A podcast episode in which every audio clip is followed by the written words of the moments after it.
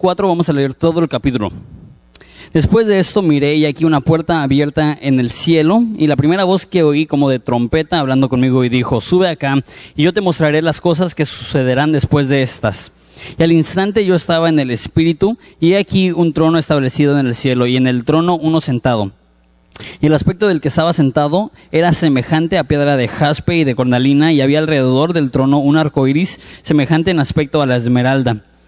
Y alrededor del trono había veinticuatro tronos, y vi sentados en los tronos a veinticuatro ancianos vestidos de ropas blancas, con coronas de oro y, en sus cabezas. Y del trono salían relámpagos y truenos y voces, y delante del trono ardían siete lámparas de fuego, las cuales son los siete espíritus de Dios. Y delante del trono había como un mar de vidrio semejante al cristal, y junto al trono y alrededor del trono cuatro seres vivientes llenos de ojos delante y detrás aquellas cosas raras en Apocalipsis. Mira esos seres vivientes. Dice, el primer ser viviente era semejante al león, el segundo era semejante a un becerro, el tercero era, tenía rostro como de, un, de hombre y el cuarto era semejante a un águila volando. Y los cuatro seres vivientes tenían cada uno seis alas y alrededor y por dentro estaban llenos de ojos y no cesaban día y noche de decir, Santo, Santo, Santo es el Señor Dios Todopoderoso, el que era, el que es, el que ha de venir. Y siempre que aquellos seres vivientes dan gloria y honra y acción de gracias al que está sentado en el trono, al que vive por los siglos de los siglos, los veinticuatro ancianos se postran delante del que está sentado en el trono y adoran al que vive por los siglos de los siglos y echan sus coronas delante del trono, diciendo, Señor, digno eres de recibir la gloria, la honra y el poder, porque tú creaste todas las cosas y por tu voluntad existen y fueron hechas. Oramos. Jesús, damos tantas gracias por este libro. Te damos gracias que, aunque ahorita están disputando quién va a ser el rey de la FIFA y el rey del fútbol, eh, el rey del universo ya sabemos quién es. Te doy gracias por esas personas que están aquí que prefieren el fútbol perdón, que prefieren, que te prefieren a ti más que al fútbol y están aquí para, para escuchar de ti y aprender de ti, Padre. Te pido que al, al leer y estudiar esa palabra, tú cumplas con tu promesa que es que bienaventurados los que leen, los que oyen y los que, los que hacen las cosas en, en, esta profecía. Entonces, Padre, te pido que, que derrames una bendición especial sobre los que están aquí, Padre. Te amamos y es en tu nombre precioso que pedimos esto. Amén. Ok, les explico más o menos la dinámica de cómo vamos a a estudiar este cuarto capítulo de Apocalipsis. Lo que vamos a hacer es que vamos a hablar un poquito acerca del rapto, unos 15 minutos acerca del rapto. Después vamos a estudiar verso a verso Apocalipsis 4 bastante, de manera rápida. Y después al final vamos a ver ya con una perspectiva más completa cinco elementos acerca de Jesús y de Apocalipsis capítulo 4 y después de eso voy a entrar en una, una, sección, punto y aparte de lo que siento que Dios quiere para nosotros estos próximos cuantos años. Voy llegando de una conferencia de pastores y tengo como que muchas ideas y muchas cosas que quiero comentarles. Entonces empezamos con Apocalipsis capítulo 4. Dice así, desde después de esto miré y aquí una puerta abierta en el cielo y la primera voz que oí como de trompeta hablando conmigo dijo, sube acá y yo te mostraré las cosas que sucederán después de estas. Entonces si vas a Apocalipsis capítulo 1, versículo 19, este, si pueden ir allá, dice así, eh, escribe las cosas que has visto y las que son y las que han de ser después de estas. Entonces como que nos da un bosquejo del libro escribe las cosas que son, eh, las cosas que has visto y las cosas que han de ser después de estas. Entonces las cosas que has visto es Apocalipsis 1, es la visión que tuvo de Jesús. ¿Se acuerdan que eh, una, visión bastante impresionante? Las cosas que son es lo que le menciona a la iglesia. Vimos eh, siete semanas siete cartas a siete iglesias en Asia y Apocalipsis 2 y 3 narra eso, eso es lo que lo que son, lo que eran en ese entonces. Y Apocalipsis 4 al 22 es lo que sucederán después de estas cosas. Y de hecho, si ves capítulo 4, una vez más, dice de esa forma, las que son después, este, más bien dice, Después de esto miré. Entonces, en Apocalipsis 1.19, la palabra después de estas es metatauta. Y aquí también inicia con esa misma palabra en, griego, metatauta. Después de estas cosas, vi una puerta abierta en el cielo y una voz de trompeta que le dijo, ven conmigo. Yo creo que es posible que esto esté hablando del rapto. Que está eh, en la era de la iglesia, las siete iglesias que se mencionan, y después de eso hay una puerta abierta en el cielo y Dios le dice, ven. Y él, sube al cielo. De hecho, tengo tres razones por las cuales creo que esto está hablando del rapto y hablamos un poquito acerca del rapto. La primera razón que creo que eso está hablando del rapto es lo que les acabo de decir. La frase sube acá.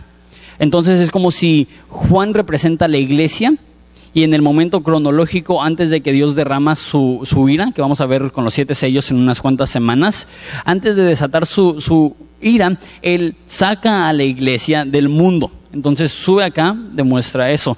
Otra razón que creo que eso puede hacer una mención del rapto es que es bien interesante que en un libro que ha mencionado la iglesia en el primer capítulo, segundo capítulo y tercer capítulo, muchas veces, doce veces menciona la iglesia, ya no se vuelve a mencionar la iglesia hasta el capítulo 19.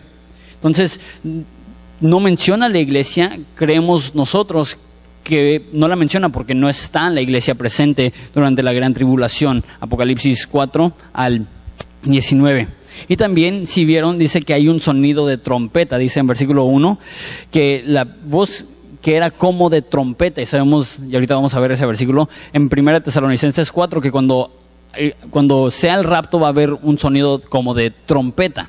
Entonces, esto está hablando, creo yo, del rapto, pero tengo que tener cuidado al hablar del rapto porque hay, hay, mucha, mucha, mucha confusión acerca del rapto y la segunda venida, entonces quiero pasar unos 10 minutos para aclarar algunas de esas dudas. La primera duda es, el rapto y la segunda venida no es lo mismo. Normalmente cuando estamos pensando en la segunda venida, ¿en qué es lo que estamos pensando? En el rapto. Jesús ya ven, ¿por qué? Porque me quiero ir. De hecho, hay una canción que era muy popular en los noventas y, y ya, no es muy popular, pero ¿se acuerdan? Cristo ya viene. Y dice, y pronto nos llevará. Ese es el concepto que tiene mucha gente de la segunda venida. Y cuando Jesús venga, nos va a llevar. Pero eso no es la segunda venida. La segunda venida se narra en Apocalipsis 19 y 20, que es que Él regresa con su novia, no por su novia, con su novia en las nubes para establecer su, su, trono y su reino aquí en la tierra. Entonces la segunda venida no es el rapto. El rapto sí creemos en ello, sí creemos que va a suceder, pero no hagas el error en tu mente de creer que son sinónimos. Están relacionados, pero no es lo mismo. Verlo de esta forma. ¿Alguna vez ha sido una boda? La boda inicia cuando? Cuando la familia de la novia se sienta.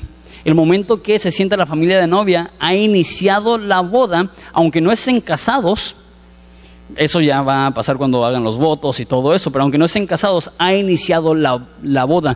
De la misma manera, el rapto no es la segunda venida, pero marca el inicio de Apocalipsis 4 al 19. Y, lo digo porque quiero darles un, un poquito de, de trasfondo. La Biblia a diferencia de muchos cristianos, la Biblia no hace mucho énfasis en el rapto. La mayoría de los cristianos cuando hablan acerca, como dije hace un segundo, de la segunda venida, están hablando casi exclusivamente acerca de la segunda, perdón, acerca del rapto. La Biblia menciona el rapto solamente tres veces y menciona la segunda venida dos mil veces.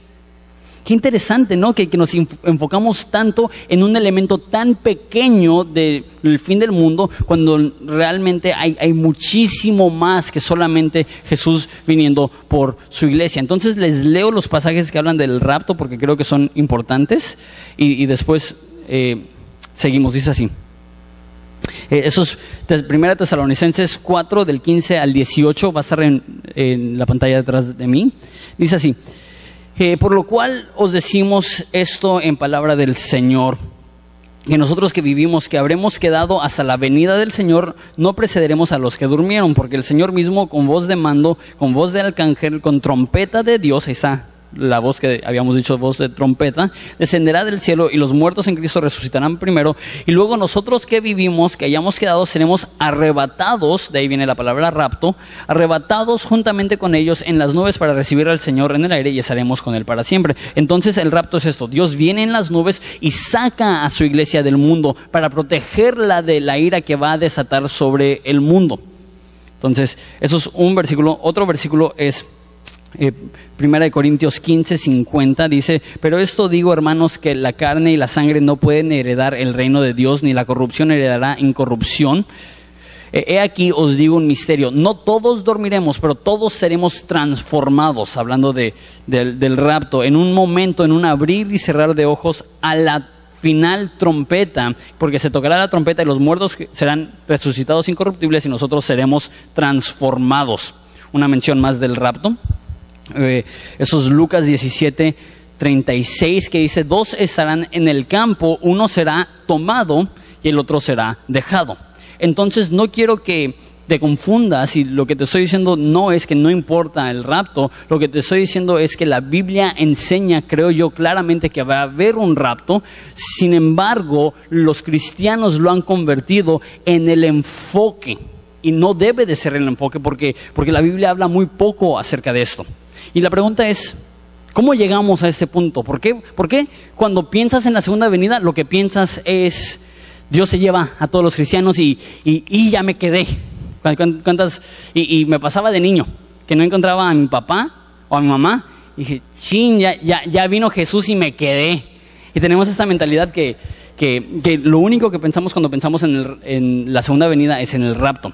De hecho, la, la teología del rapto no era muy común, existía, pero no era muy común hasta el siglo XIX, principios del siglo XX.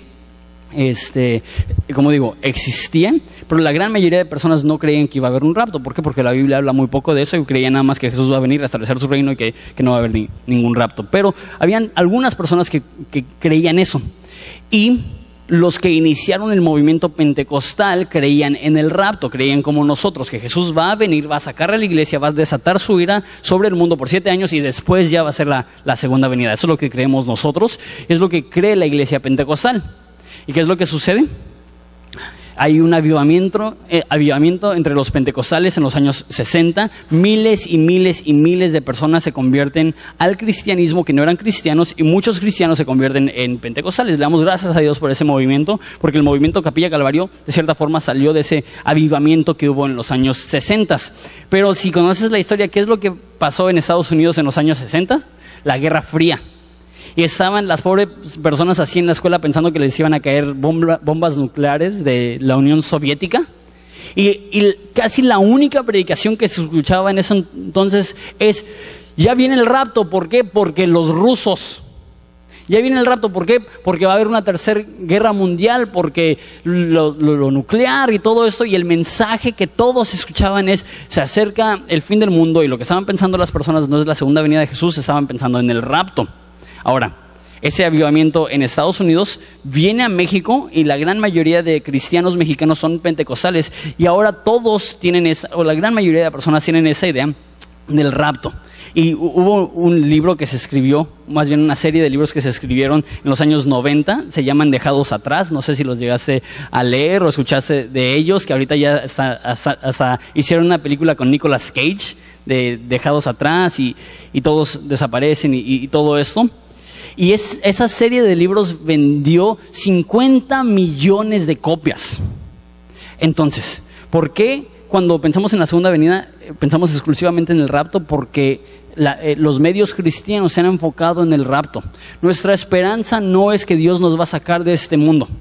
Eso es bonito y, sí tenemos cierta esperanza en eso, pero nuestra esperanza es que Jesús vendrá y va a eliminar todo el mal de este mundo y va a redimir este mundo y ya no habrá más llanto, ni más lágrimas, ni más dolor, ni más enfermedad. Todo va a estar restaurado a su propósito inicial, que es ser una creación perfecta para Dios. Por eso dice en Romanos 8, que todo el mundo está esperando con dolores de parto la aparición de los hijos de Dios, porque en ese momento será redimida la creación misma. Este mundo está en la esclavitud del pecado. Los humanos no son los únicos que sufren. Todo el esquema, toda la creación sufre, pero en la segunda venida de Jesucristo todo eso terminará porque ya no habrá más pecado. Entonces, aunque estamos hablando un poquito acerca del rapto, quiero que Horizonte sea una iglesia bíblica. Y una iglesia bíblica mide diferentes doctrinas y dice, ok, esto es cierto, mas no es lo más importante. El rapto es cierto, mas no es lo más importante. Déjalo de esa forma. El rapto es importante, mas no es esencial. Y esta es una de las cosas que no me gustan del Facebook. No sé quién me agregó a un foro de los últimos días, Pero en este foro la gente se pelea a insultos acerca del cómo, del cuándo y del dónde del rapto. Yo digo, eso, eso no es el enfoque.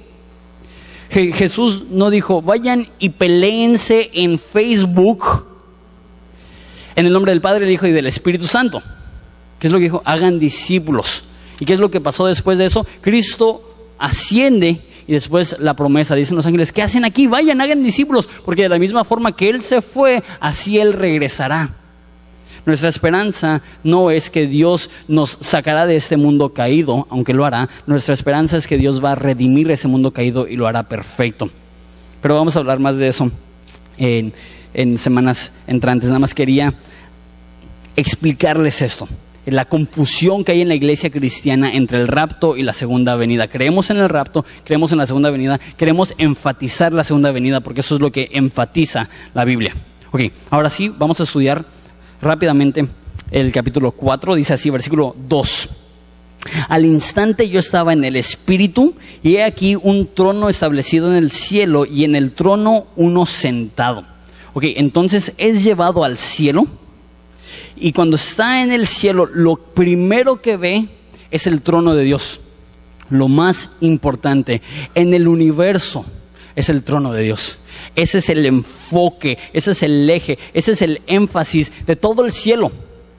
Imagínate que tú fueras llevado al cielo. ¿Qué sería lo primero que dirías? Vi esto, vi aquello, lo que sea. ¿Qué es lo primero que ve Juan? Juan ve el trono. Y de hecho hay otras dos visiones del cielo, una en Ezequiel capítulo 1 y otra en Isaías capítulo 6, y los dos mencionan lo mismo. Isaías dijo, en el año que rey Usías murió, vi a Dios sentado en su trono alto y sublime.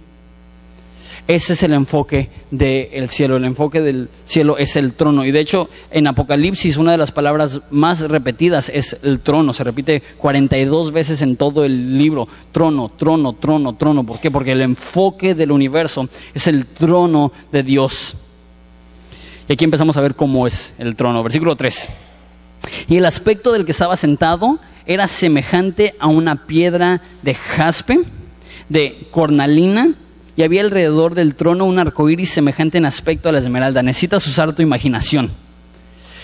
Llega al cielo y ve el trono y batalla para describirlo. De hecho, Pablo, posiblemente Pablo, alguien fue al cielo y Pablo escribió de eso y dice que, que las cosas que quería decir eran imposibles de, describir. Entonces Juan está viendo esto y está intentando describirlo, pero es imposible realmente describir en español o en griego o en el idioma que sea realmente lo que estás viendo en el cielo, pero hace su mejor esfuerzo.